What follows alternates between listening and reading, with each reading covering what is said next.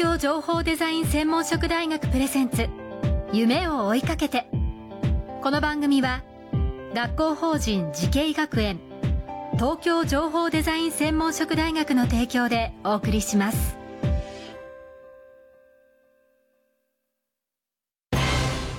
こんな未来あったらいいな。こんな世界できたらいいな。情報とデザインの新しい学びをクリエイト。才能と未来を共に育てる学校法人慈恵学園東京情報デザイン専門職大学。オープンキャンパス開催中。詳細はホームページへ。夢それはもうすぐ実現する。新しいコンセプトとテクノロジーであなたの才能と未来が開花する。学校法人慈恵学園東京情報デザイン専門職大学プレゼンツ。夢を追いかけてこんばんは安藤博樹です。この番組は各界のトップそして世界に誇るリーダーたちとともにこれからの時代を担う若者たちへ夢と希望をお届けします。今夜のお客様は前回に続いて東京情報デザイン専門職大学情報デザイン学部教授平田俊明さんです。よろしくお願いします。さあ、えー、前回はその情報システムという意味でのまあ応用力の大切さっていうのを伺ったんですけども今回はですねこの先10年後20年後ひいては100年後どのような未来を情報システムの分野において平田さんが予想されているのかっていうのを具体的に伺いたいんですがどういうふうになってますかね？10年後20年後。はい。あの私が今取り組んでいるまあものづくりの分野というのは、はい、あのまあ、今 AI、IoT といったような技術で超スマート社会が進展しているというような流れで、まあ、大きく変わってくるかなとい。うふうに思ってます。で特に最近はあの、まあ、生成 AI というような、あキーワードでも語られるいろいろと現場での活用が語られるようになってきていると思ってます。でそうするとですね何がどうなっていくのかっていうところなんですけども、えーまあ、人が今まで作業していたもの領域っていうのがまあ機械化されて、まあ、人はより高度な判断をするような領域にシフトしていくと。で特にまあ技術伝承とか人材不足といったようなことが語られる中で、まあ、これが解決していくような世界が期待できるんじゃないかなというふうに思っています。で、まあ、そうなってくるとね、はい、えー、工場って完全に無人化なるの？というようなね、まあ、そんなようなあ日が来るんだろうかと。私も来てほしいなと。思います。ええ。ー、ただ現実じゃあ技術的な面あるいはその現状ね日本の工場の運営の面からするとそれが本当に現実的なのかなと思うと、えー、必ずしもそうじゃないんじゃないかなというふうに私は考えてます。はい、えー、じゃあどうなっていくんだろう、はい、えー、これからしばらくはやっぱりその、まあ、AI なんかを含めたデジタルの世界と、はい、それから人がまあ共存しながらあ人が中心の工場運営っていうのは続くだろうなというふうに思っています。えっとまあ、AI っていうのは非常に便利なツールで、あのまあ、いろんなことができるっていうことが分かってきてはいるんですけども、まあ、必ずしも100%なんかの存在ではないよねと、そういう意味で完全な自動化っていうのはまだないだろうなと思っているですね。例えばあの、まあ、なんか AI でトラブルを解決しようというようなところがあった時に、えー、その、まあ、原因の候補をリストアップするのは AI は多分得意だと思うんですね。いろんな情報をたくさん持っていてそれに基づいて優先順位をつけてっていうことができる、はい、得意。だけど最終的にそれが何がいいのっていうのはやっぱり人間が決めないと、えー、いけない。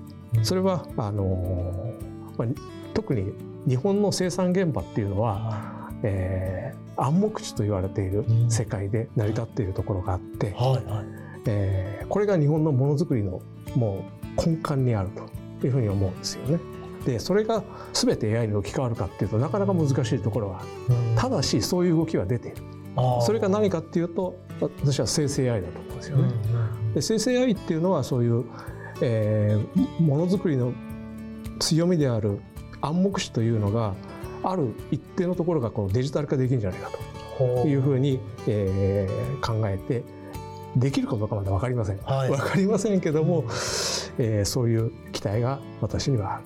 暗黙視というのは、まあ、簡単な言葉で言うと勘とかそうです。そういうこう数値化できないようなものそうですね。がさらに数値化できる可能性もあるということ、そうですね。はい。それが生成 AI の一つの魅力なんじゃないかなと私は思っているところがあります。はい、でその辺が進んでくると、まあ、日本のものづくりの世界ってまたちょっと変わってくるのかなっていうふうに思っているんですね。うん。ただねこれも実現する上ではあの簡単ではないと思うんですよね。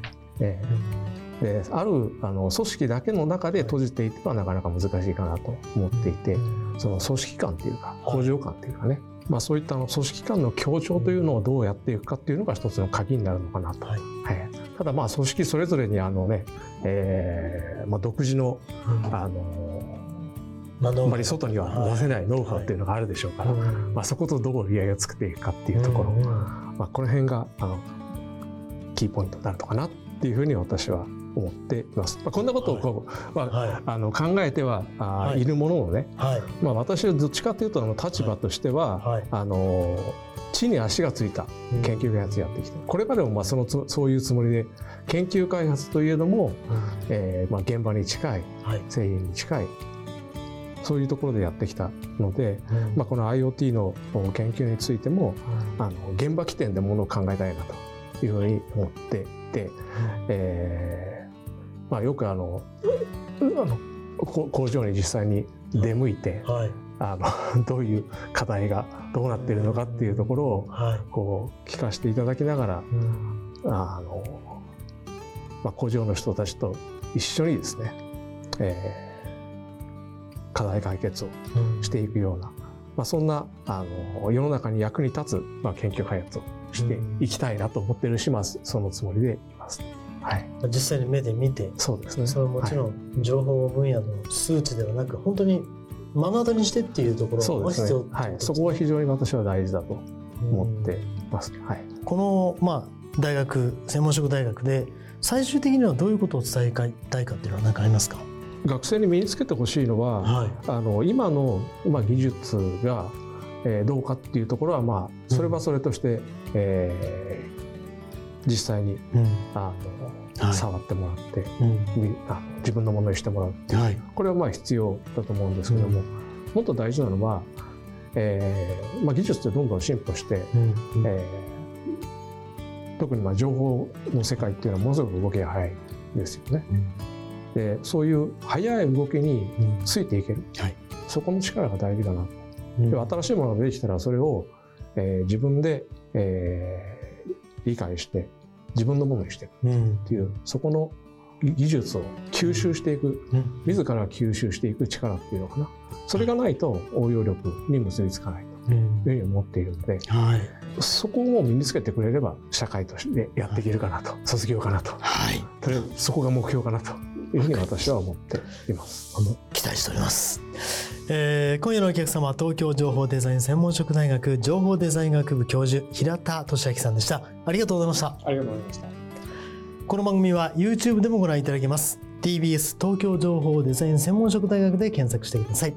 それではまたお会いしましょう。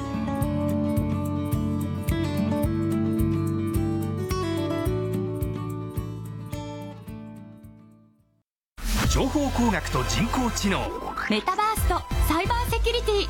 情報とデザインの新しい学びがそこに。時代の即戦力を育てる。学校法人慈恵学園。東京情報デザイン専門職大学。